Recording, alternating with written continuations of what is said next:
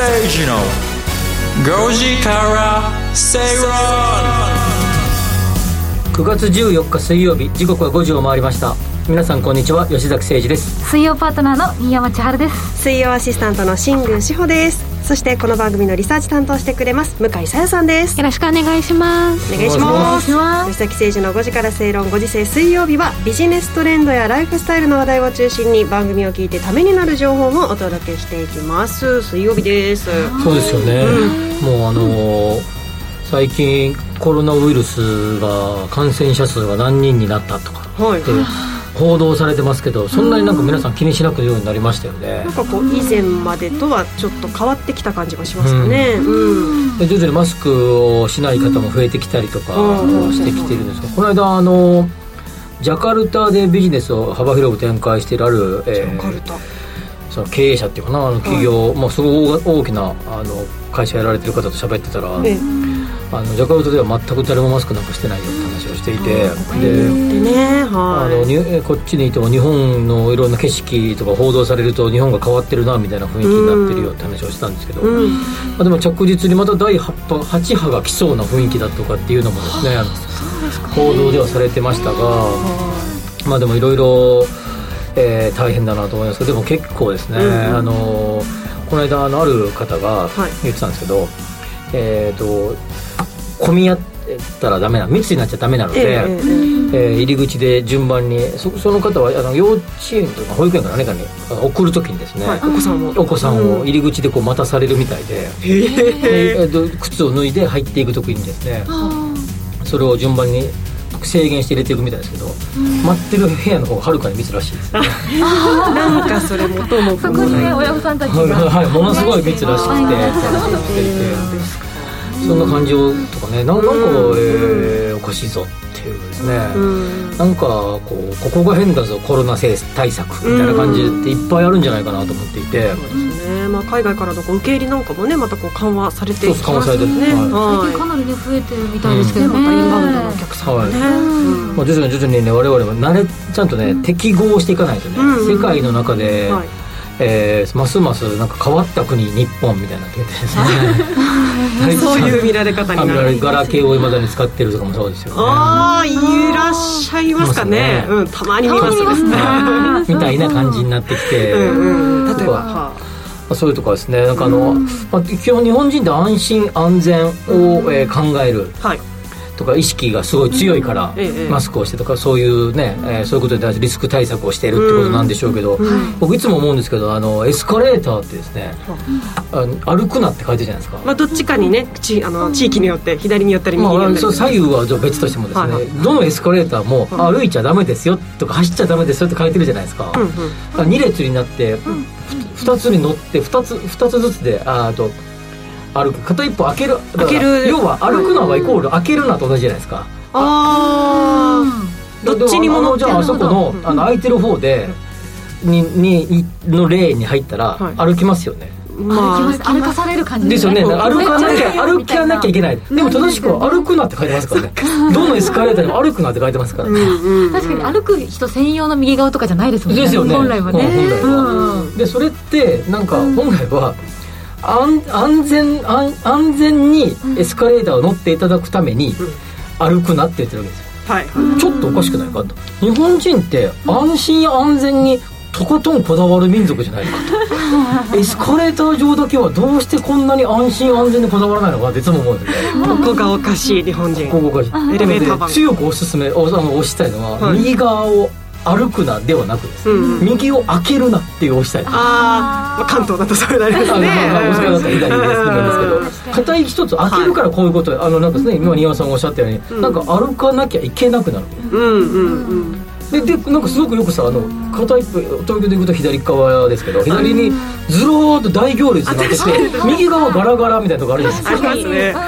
ありますね。なんか変だぞと思わない？変だと思う？思わない？確かに。特に新大阪なんかもうバラバラですからね。あどっちなんだ？いってでもバラバラはちょっとねこのこの話安心安全話とするとバラバラって比較的安心安全なんですよ。いいってことあただ歩けないんですからバラバラ。確かにね、はいそうですね。あ歩くなっていう話なんですこれ。だからあのどちらかを開けろっていう議論じゃなくて。違う違う僕の意見じゃないですよ、はい。歩くなんて書いてますよ。あそうですね。そうですよね。確かに。なんで歩くんだろうと確かに。今日朝思ってました。あ今朝思ったことね。あとね飛行機とかではい。ピンポンってなった後に、うん。すぐなんか日本の方ってすぐベルト外して、もう我が一番にみたいな感じの人多いじゃないですか、多いですねあれもなんでなんだろうと思うんです。よ結局手荷物取るところとかではい。一緒になったりとか、まあ、荷物ない人は早く出れるかもしれないけど、すごいこんなに焦る人がいるんだねっていうので結構毎回はあどどちらにしろドアすぐ開かへんやん本当ですよ。そこでまた待ったりとかそう。荷物取りたい人とかちょっとねあもうちょっとすいませんみたいな感じだなりますね。そうなるのにみんなねみんこうポなーンと一緒にもうええガチャっていう音がすいませんねねあとあとでもそのさっきの荷物を取りに行くターンテーブルのところに行ってもですね全然出てこないじゃないですか。えそうですねどう僕ターンテーブルあ荷物預けてる時だって、もう一番最後でもいいかな出るのっていつも思いますよ。どうせ出てこないゆっくり座っと確かに。あそこで待待ち時間そうそうそこでそうそう。ね以来なんか早まだかなって結構思うじゃないですか、確かに。5番テーブルが開店しますとか言って那覇からのお客様は5番テーブルでとか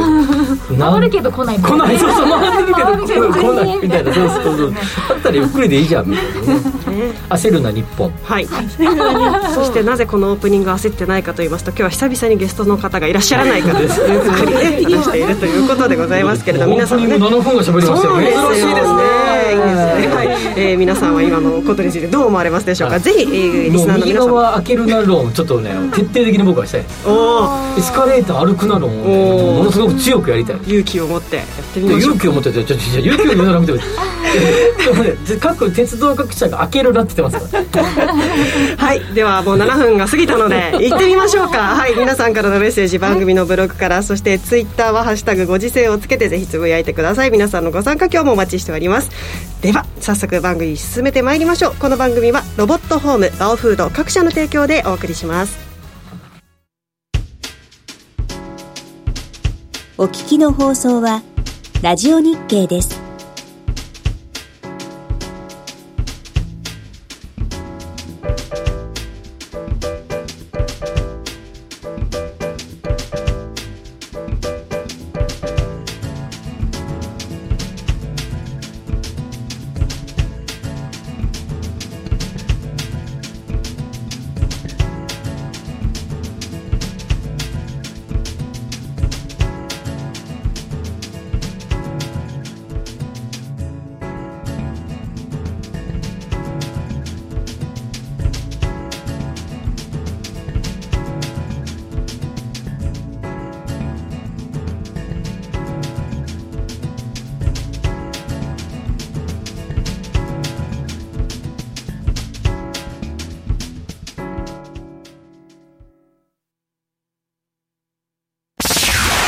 吉崎誠二の5時から正論。ラジオ日経吉崎誠二の5時から正論東京虎ノ門から生放送でお届けしています、えー最初のコーナーはトレンドピックアップです。ビジネスライフスタイルで今話題になっているトピック取り上げていきます。えーまずは番組の今日ツイッターアットマーク RN アンダーバーご時世でとある写真をアップしました。えそうなんですはい、ねえーこちらです。おー。私と向井さんが並んでいる。おすごいなんか雰囲気が違いますね、二人のでしょ、うん。そこじゃないんですよ。あそこじゃないんです。そこじゃないんですがこの2人の共通点何でしょうかということでリスナーの皆さんにも聞いてみましたら、はい。えー高見さん。お常連さん。性別が女性なのとマスクがマスクと髪がロング？うー次、えードリル師匠。うーん今日ラーメンを食った。ウィスコンシン州さん聞き手が同じ、えーなどなど、えーちょっと、えー大喜利大会が始まって、えーいるんですが、はい。今日のテーマに、はい。えーなります。向井さんお願いします。はい。では行きましょう。今日のキーワードはネットで買えるファストファッション。ユーザーの目利き力が問われるです、はい。ファストファッションブランドで有名なものといえば1990年代にギャップやザラが国内で初店舗をオープンしましたでその後 H&M だったりフォーエバー21など日本に上陸してすごく有名だと思うんですけど、今回紹介するのは今話題の中国発のシーインです。ということで私たちの共通点ははい。シーイン。のお洋服を着ています。はいはい。私はワンピースでシングさんがはい黒いブラウスを着てきました、はい。うん。このシーンなんですけど、僕これ H&M みんなファストファッ対ション抗してきました。皆さんは今日はちょっと私違うシールームリンっていうところの。高級ブランド。一人高級ブランド。お友達がいっぱいいて、あそうなんです、うん。えー今日シーンを。なぜ？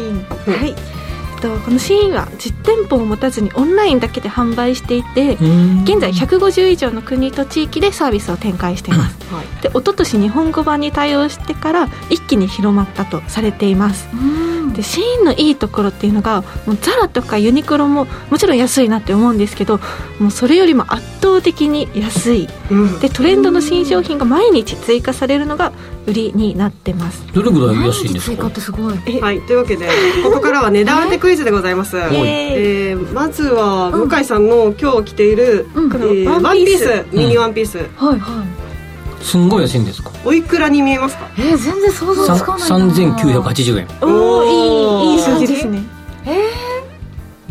おいくらぐらいだろう？さえー、でも3500円ぐらい？3500円ぐらい。3500円もっとする3900かな？でも生地感見たらもっとしそういい感じだもんね。うん確かにいい感じ。4900円？円いくらでしょう？これ実は879円なんですよ1000円以下？はい1000円以下で3桁で買えちゃいますこれは確かに安い。えでも送料とかすごい高いとかですか？いや2000円以上うんまとめて買うと送料がタダになる、でたくさん買えば買うほどこうクーポン券とかも出てきたりして、確かにね、はい。したらまた次買いたいってなりますもんうん。そんなクーポンでで私のおブラウスが1690円。それでも相当安いですよね。安い。2000円切る。うんへとにかく安いですよだねちょっとこうファストファッションのうん。例えばザラとか、うん。まあ、日本でユニクロだったりっていうちょっと値段帯がかなり安いですよね、このシーンね、うんでもそもそも今はあれこのギャップってあんまり減ってきたよね最近。店舗数店舗としてはどうな。んすごい減ってきたあんま見かけなくなりましたよね。今 TikTok とかでちょっとバズってるんですよ。あギャップですか？そうなんですよまたあの GAP ね、うんあのロゴがまたオールドで可愛いみたいな。そうなんですまた一周回ってうん。当時も大人気だったんですけど最近また、えっと、Z 世代とかにかなり人気でおそろコーデしたりとか、ね。あお子様と。ねあそうです。えあとはねカップルだったりとかうん友達とかだったりとかうん結構、うん、今また話題になってますね、もともとでも H&M とかザラって比較的そのファストファッションの中でも、はい。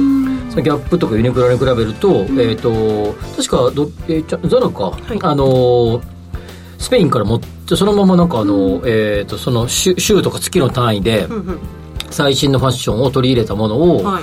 えーこうハンガーにっていうかなこうラックにかけたままこう送ってきてそのままパッて並べられることですごい回転をあの先々進性を出していくっていうのを確か売りにしてたと思うんですよね。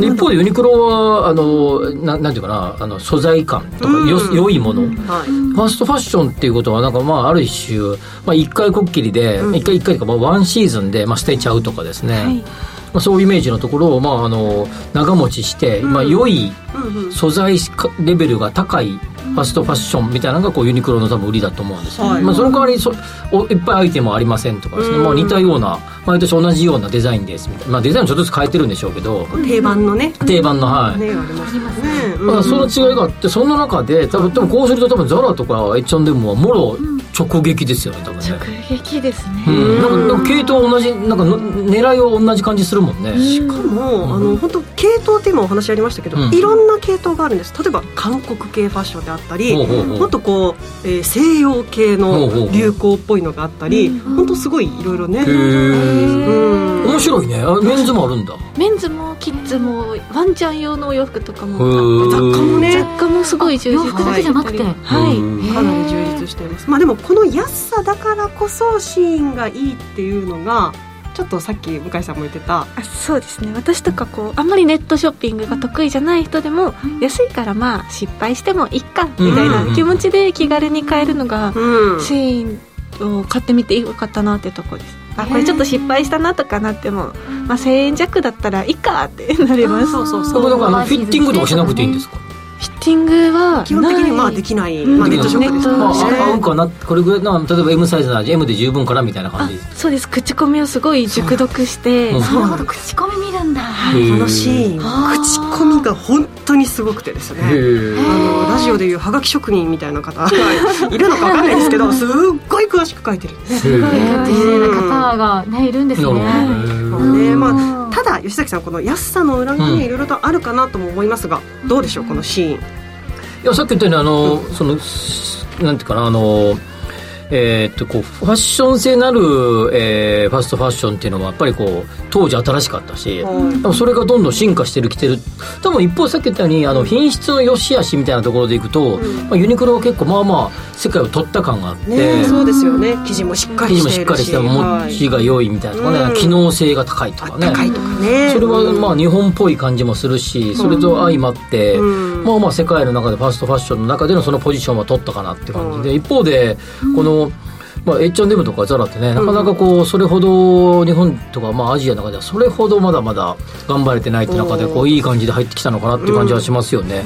これで、多分さっきの同じ話繰り返しますけど、やっぱザラとユニクロ、あの、H&M はかなり苦戦するんだろうね、これでね。このシーンの対等対等でね。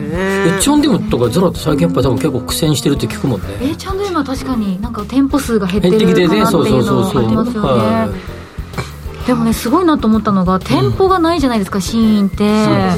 ね、ね、なのにこれだけのなんか人に知られててしかも世代とかもすごいこう幅広い人たちにも知られてる広告のその、ね、打ち方のすごさはもう私びっくりしたんですけど、それでも機能性とかっていうか着心地とかですね質感ってどんな感じなんですか？着てみてどうなんですか？ちょっと T シャツっぽい生地そうですね。すごい薄めで、まあ、見た目が可愛いってところに重視した。そんなユニクロみたいにいいみたいな肌触りがいいとかはない。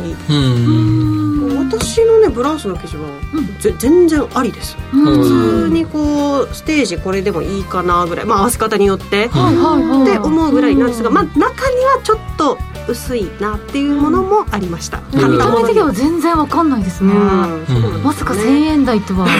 思わないですね。だから物によるってところはあるかもしれませんが、そういう意味では買う側の目利き力というところが問われるということになっておりますけれども、ネット通販で、え服を買うネットで服を買うっていうのはもうこれから主流になってくるのかね。俺ほとんど買わないけど、ね、私も苦手。普段はシーンは特別なんですけど、割と私買っちゃうかもしれない買っちゃいますね。あネットで。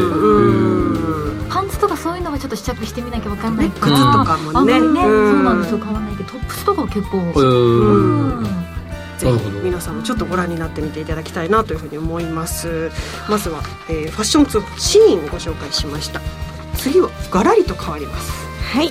次のキーワードが大手回転寿司チェーン100円円やめるか続けるかです、うん皆さんご存知円安や世界的な原料高を受けて食品外食の値上げラッシュというニュースを耳にしない日はないというくらいですが今日はその中でも回転寿司チェーンの値上げに関する話題をお届けします、はい、まず回転寿司売上高第2位のくら寿司くら寿司は来月から創業以来初の値上げに踏み切り一皿税抜き100円のメニューが姿を消すという。100円寿司とも呼べなくなってしまうということですね。はい。税抜き110円から105円115円になるということです、ちなみに次の、えー、第1位のスシローも来月から値上げを発表です、うん、こちら税込み110円から120円になりこちらも一皿税抜き100円メニューがなくなります。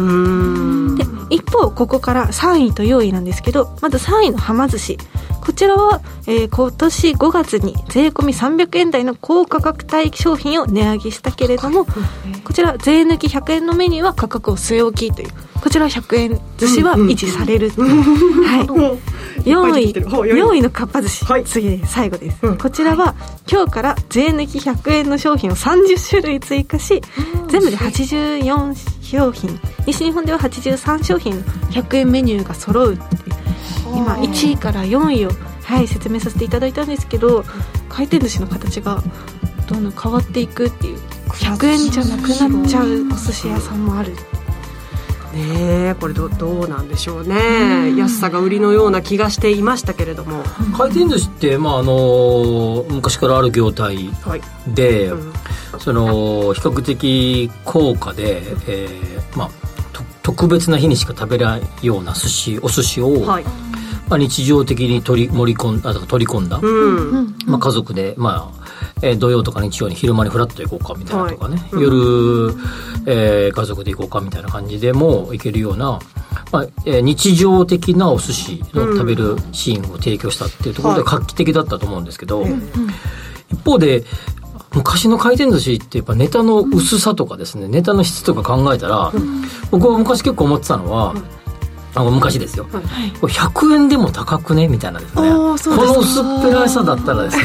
あのネタの、って思ってたんだけど、はい。今の回転寿司って、うん。ネタとかもきっちりしてるし味もいいし、そうです。よ今100円こ逆にこれで100円みたいな感じになってきてるじゃないですか。確かに。回ね。回転寿司ってものすごい進化したと思うんですね。企業努力すごいですよね。でその中で、えっ、と、一つこうせ多分やっぱり戦略的には100円っていうですね、こうインパクトがある価格帯に設定をしていて、うん。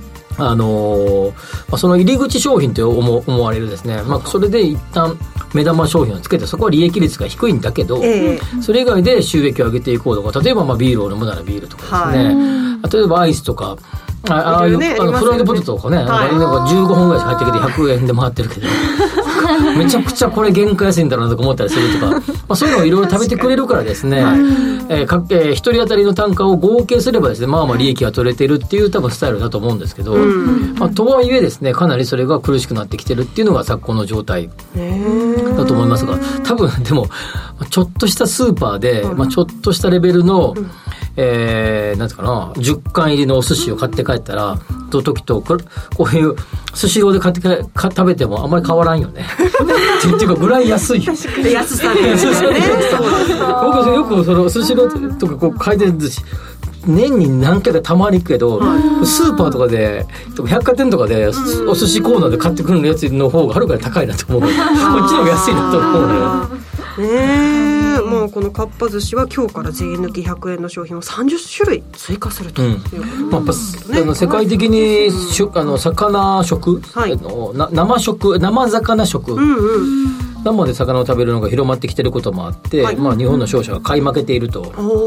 おーという背景があると。ええ。で、えーそうすると、あのー原あの原価が上がっていくってことですよね、それ耐えきれなくなってくるってことですか、まあ、そうすると国内のでせ、えー取れた魚、はい。地魚みたいなね、えあのあそこのかいあのあれあれスーパー回転寿司あるじゃないですか。あ大和とか千葉県とかに行くと。はいはいありますすんげえ美味しい。木更津の方木更津のそうそう木更津とかそうそう混むところはい。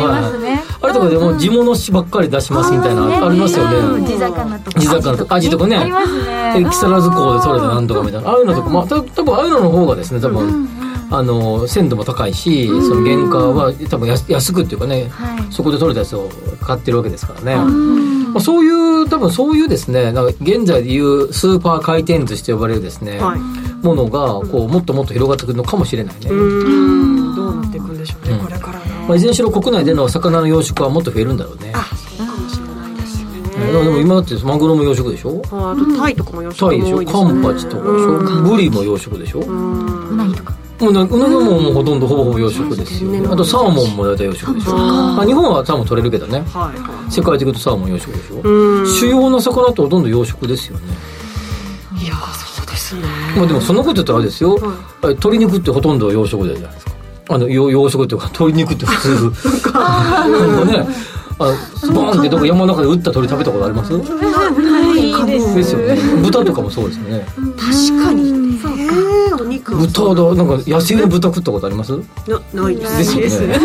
そう言われると確かにドキッとする。かもそうですよね、うん。まあ基本的に食べてるものの、まあ、生きてるものを食べてるやつってまあまあそのね養養殖って言い方はいいかもしれないけど、うん。ということですよね。そうですまあなのでね魚もそういうふうになる時代が来るかもしれないってくるんでしょうか。ということだと思いますよ。どうでしょうか、はいというわけで今日はですねトレンドピックアップ2つのキーワードをお届けしました。向井さんには来週も話題のトピック取り上げてもらいます、ここまでトレンドピックアップのコーナーでした。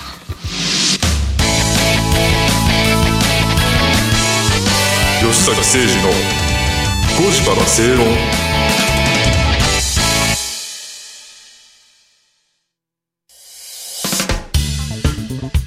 お聞きの放送はラジオ日経です。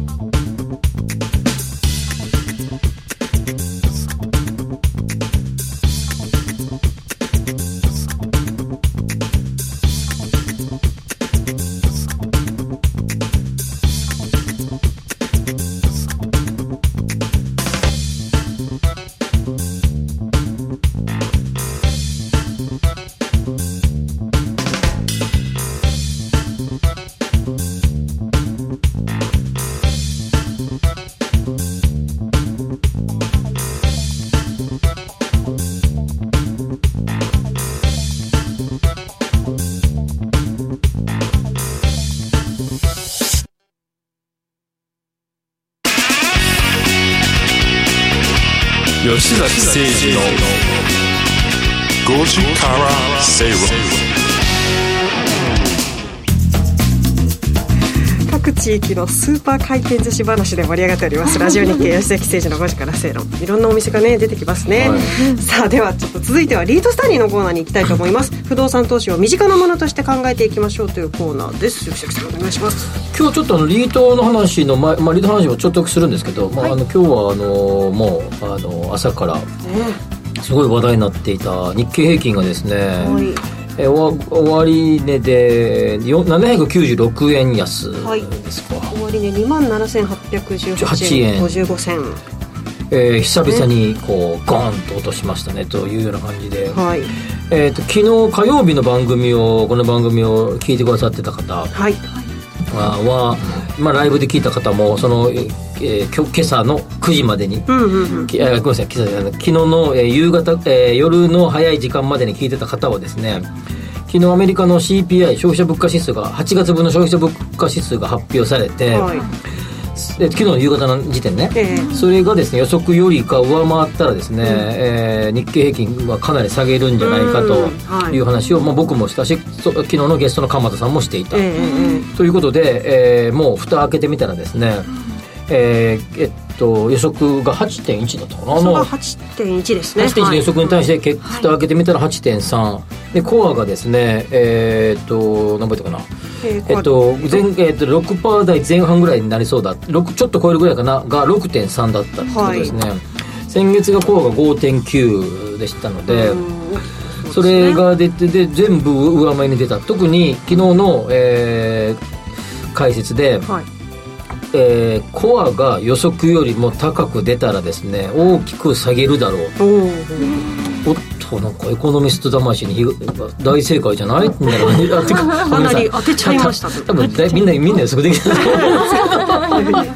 それをね受けてアメリカはね相当下がりましたすんごい下がりましたからね、で日はい。本もまあ朝から下げまくりでした。よ一時800円ぐらい下げてましたからねシあのョックですねこれね。何人かからも LINE とかできあの予想通りになりましたねみたいな感じですけど、いやまあ大体それは予測できるんだけどみたいな感じだったわけど、はいでそんな中でですね、えーまあその要要はですね、まあ、金利がですねあのあ上がるっていうことですね、はい。まあ、そちらにお金が流れそうということで、日本あ米株が下がりですね、はい。それに連動する形で日本のえーえーっとに日経平均も下がったとはいい。うことですよね、はいうん。でこれでおそらくこの流れでいくと、えー9月20日21日に開かれる FOMC でも0.75%は少なくとも上がるということがまあ確実視されてきた、はいということで今日、えー鈴木、えー財務大臣か為替介入するかもねっぽい発言を、まあ、あのいろんなやり方に、えーこだわりは持たずやります、うん。それって政府としてあるいは日銀として為替介入することですかって言ったら、まあ、その選択肢も否定しませんっていう話をしていって、まあ、やるかもねみたいな話をしたと、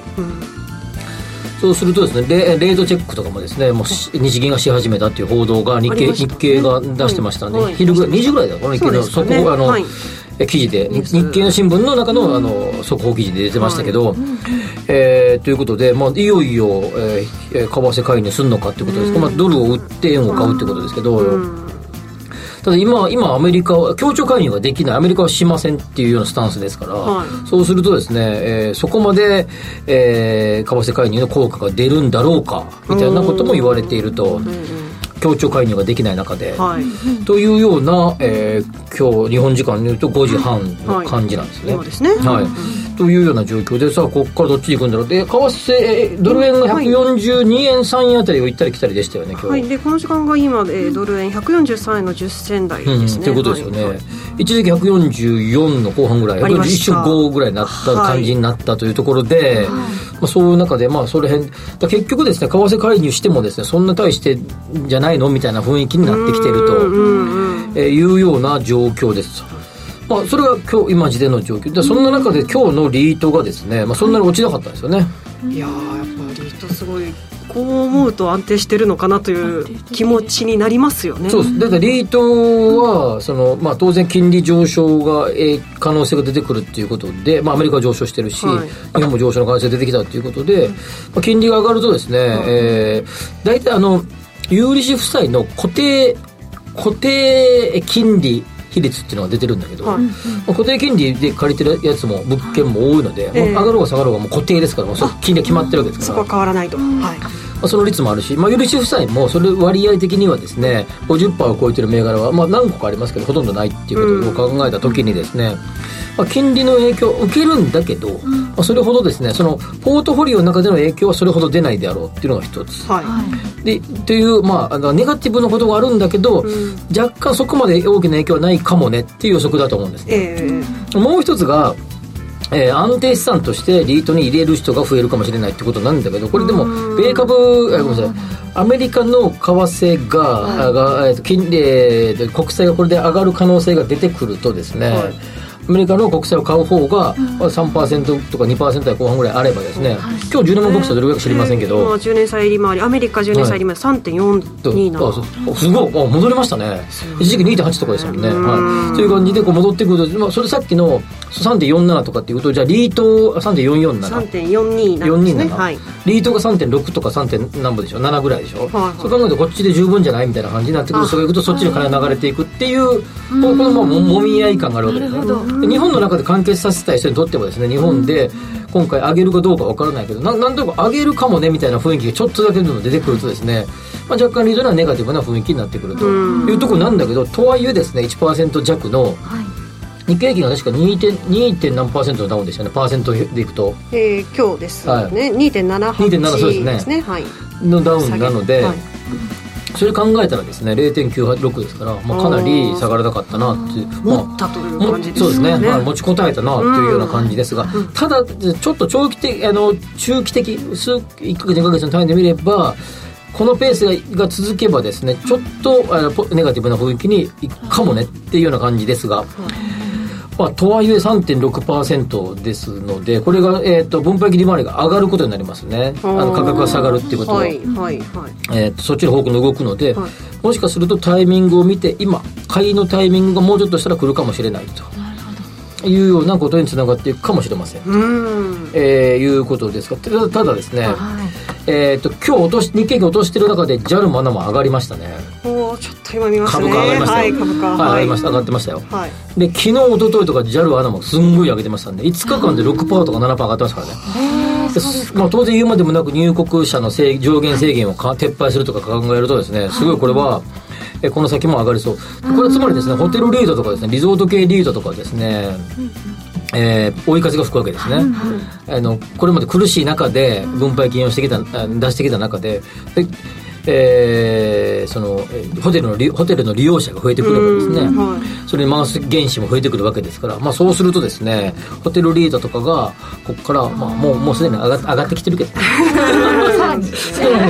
もう一伸び来てもいいかもねっていう感じはしますね、あの業種別でいくと空運と工業だけが上がったということ今日ですね。そうですよね。はいはい。そうですよね。もうぐらいしか上がる要素なかったでしょうね今日はいやでもね発表ショックですか？JAL とかえ？き昨日のまあ CPI を受けてそして米株下げたのを受けてということになりますけどね。そうですね、うん。ただやっぱり日本インバウンド需要は、えーが増えてくるといろんなものにプラスになってくるんで、まあ、ここはもうポジティブに見とくしかないなっていうような感じで、まあ、まあい一過性のものだと見ていいんじゃないですかねあと何何ヶ月間1ヶ月間ぐらいの感じかなと。い。うような感じだと思いますね。明日をだいぶ戻すんじゃないですか？おちょっとそれは期待したいなというふうに思いますけれどもね。はい。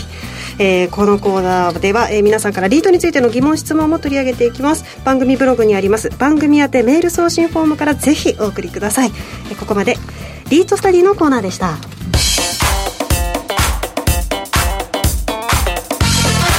吉崎誠二の5時からステイロン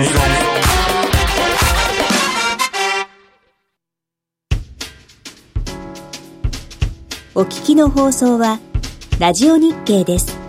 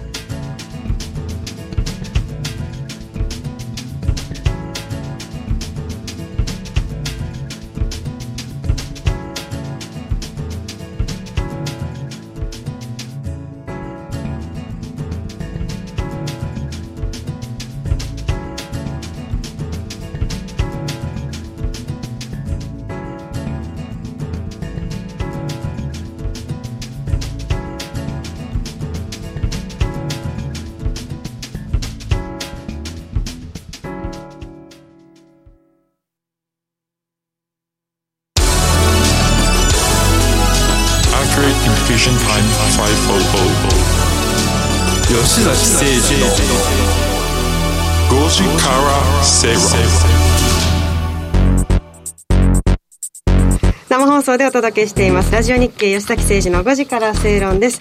さて、えー、ドル円なんですけれども144円台の90銭台をつけ144円90銭台をつけて145円に迫る場面もあったんですが、えー、現在は143円を挟む展開で SE をしています、うん、えーちょっとこれもねやっぱ円安どんどんいくのかなという感じはするんですけれどもね。はい。ここからと特集コーナーに行きましょう。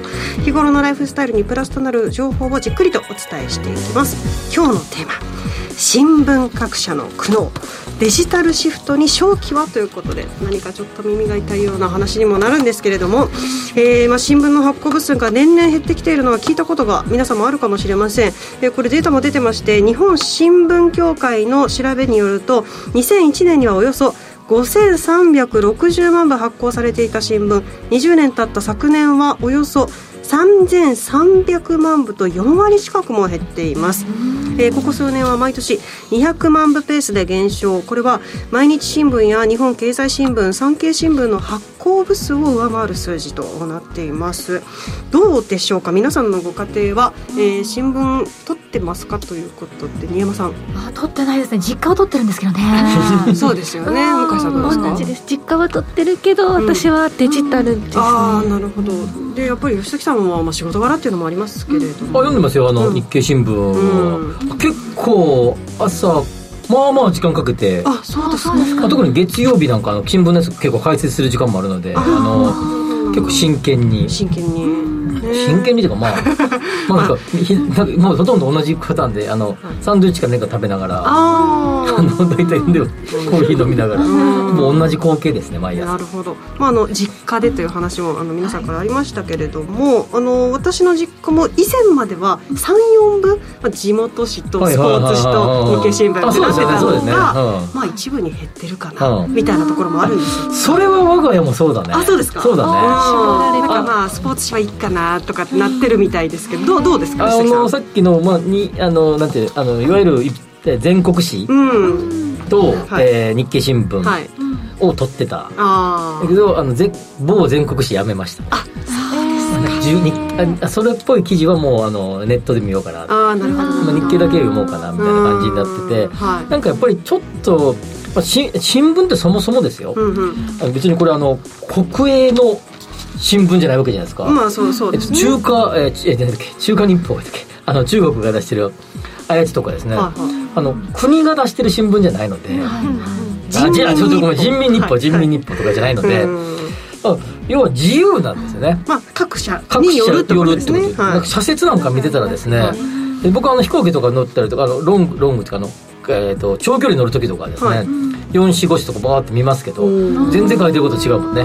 まあそれはね社による、ね、自由で。そうです。ね。あの丸々、まあまあ、向井ちゃん読売新聞手元にあるけど、はい、僕の手元朝日新聞がありますけど、はい、それぞれが書いてることはそれぞれが意見ですから、それぞれの意見でいいんだけど、ちょっとなんか違うんじゃね？みたいなことを思うこともあるし。そうね。そういうこう読み比べっていうのも、以前はされてた方も多いかと思うんですけれども、うん、この発行部数を世帯数で割った1世帯あたりの部数として換算しますと、うん、2001年1.12だったのに対して昨年2021年は0.57、うん、えー、一世帯一子購読もはや昔の話になってしまったんじゃないかなということに今でも飛行機乗るとあれですよ。あの、うん、えー、感染症防止の観点から新聞は、はい、あの前の方の席に座っても、うん、あのダメですって配られてませんよ今ないですからね。前の方の席に座って。もこれから読ませてくれませんからね。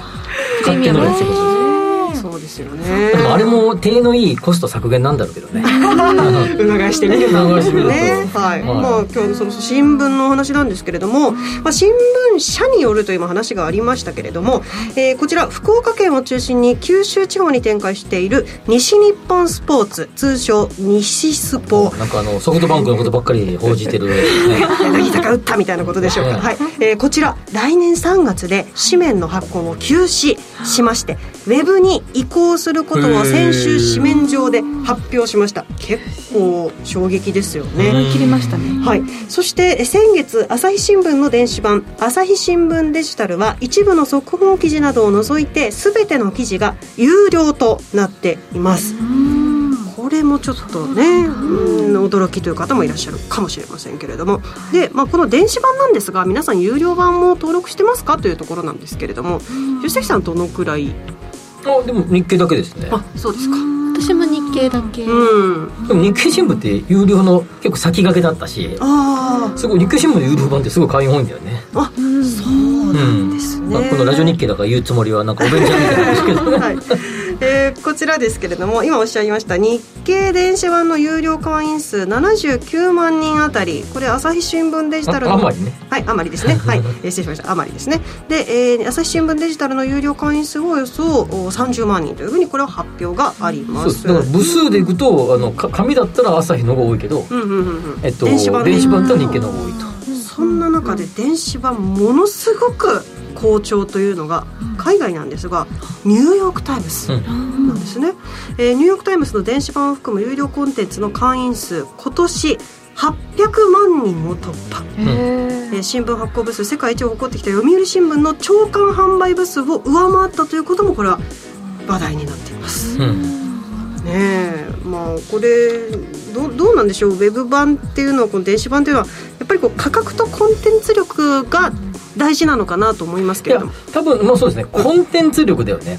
コンテンツ力。新聞はですね、うんうんその特に県県市って呼ばれるですね、う。ん各地方地方に、まあ、1ああるいは2ぐらいの新聞社があります、新聞がありますね、あの新山さんの青森は東奥日報、はい、はい僕も東奥日報さんたま呼んでいただいて講演するってことありますけどでも八戸とか行くとデイリー八戸があったりとか、はい、そういうのがあったりとかして、はいはいはあの沖縄県も沖縄タイムズとかあと琉球新報があったりとか、でいあのいくつかの新聞社の中には、はい。かかなりきっちりとですね記事を作り込んで、まあ、他が作り込んでないって意味じゃないんだけど、まあ、要はですね共同通信とか、はいああいうところの配信記事がベタベタベタって貼ってあってそうじゃないところを、まあ、例えば例えば分かりやすいところで言うとお悔やみ欄とかですね。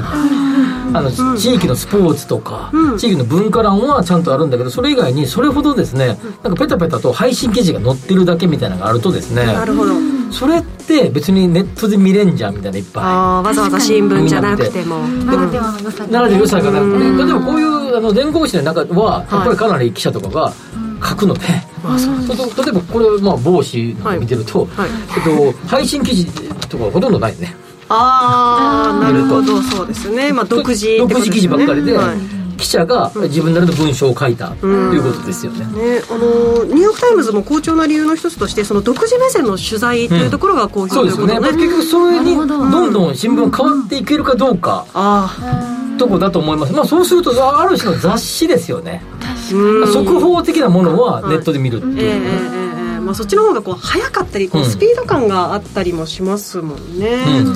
えーそして、まあえーニューヨーク・タイムズなんですけれども、えー英語の優位性を生かして世界に購読者を広げています、料理レシピやゲームの配信などニュース以外のサービスを拡大しておりましてあとあの今日ちょっと触れあまり触れてないんですけど料金についてもですね、うんアメリカ以外からの料金、まあ、日本からアクセスすると今キャンペーンで月額なんと2ドルです。うん。へー。安い。安い。ですよねこれ普段は普段えーとですね、国内では一昨年時点で月額17ドル、まあ、アメリカ国内なんですね、はい、とい。うことになってますけれども、比較すると朝日新聞の一番安い。コースで月額税込み980円日経電子版は月額税込み4277円とそうですねいい。つも俺なんかあの迷うのはあの FT フィナンシャルタイムズね FT、はい。日経グループですけど今日経が買収したんで FT 日経と電子版とセットになると安くなったりするんだけどああそういうキャンペーンがあったりとか。なんか FT までやるとなんかあの毎日大変だなみたいな。読みこなすのがみたいな感じがするんだけど。ご自身の中でもね、はい。まあ、あの今読みこま読みこなすってこともありましたけどやっぱりこう今新山さんも新聞を手に取ってうん。一言、香りそう久しぶりにちょっと新聞持ったんですよね。実家にはあるから実家に帰るとちょっと見たりとかするんですけど、ね。ちょっと懐かしい香りがしました、新聞ならではの香りしますよね。うん。吉崎さんこの紙ならではの良さっていうのはあります？よねそれはですねもうシンプルでですね、そのサイズ、その記事のサイズを見てですね、あのこれはあの、まあ、この新聞社とすればビッグニュースとして扱ってるんだなと。あ一面を見たりと一面か中を見たりとかね。そう面の場所とかですねそはい。のサイズですよね。でこれもあのネットで見ればですね基本的に同じサイズですから。そうですよね。デバイスの中でデバイスの中でしかもう同じサイズでしか見れないんで、まあ、もちろんあの上の方に出てくるとかあるあると思いますけど基本的には中身分量とかはあの基本的にあの文字のでっかさとか同じですからね。そうですよね。あるいはベタ記事になってるとか。あこれはやっぱ重要度合いになるとベタっと記事になるわけじゃないですか。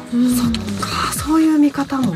そうだってあの昔あの昭和天皇がお亡くなりになられた時とかなんかねドッとこう出てましたもんね。見開きで出てたりとかするからそういうことが、まあ、新聞ならではの目線ということにもなりますよね。まあ、紙かどうかっていうのは、まあ、それぞれやっぱりこう時代とともに変わっていくんでしょうけれども、はい。まあ、ただ新聞をですねある程度読んで、まあ、いろんなそういう考え方とかですね、はい。こういうふうに、まあ、見てるんだなとか、うんこういうような論調なんだなっていうのは知っといて損はないと思うし、うんビジネスには必ず役立つと思うし、い。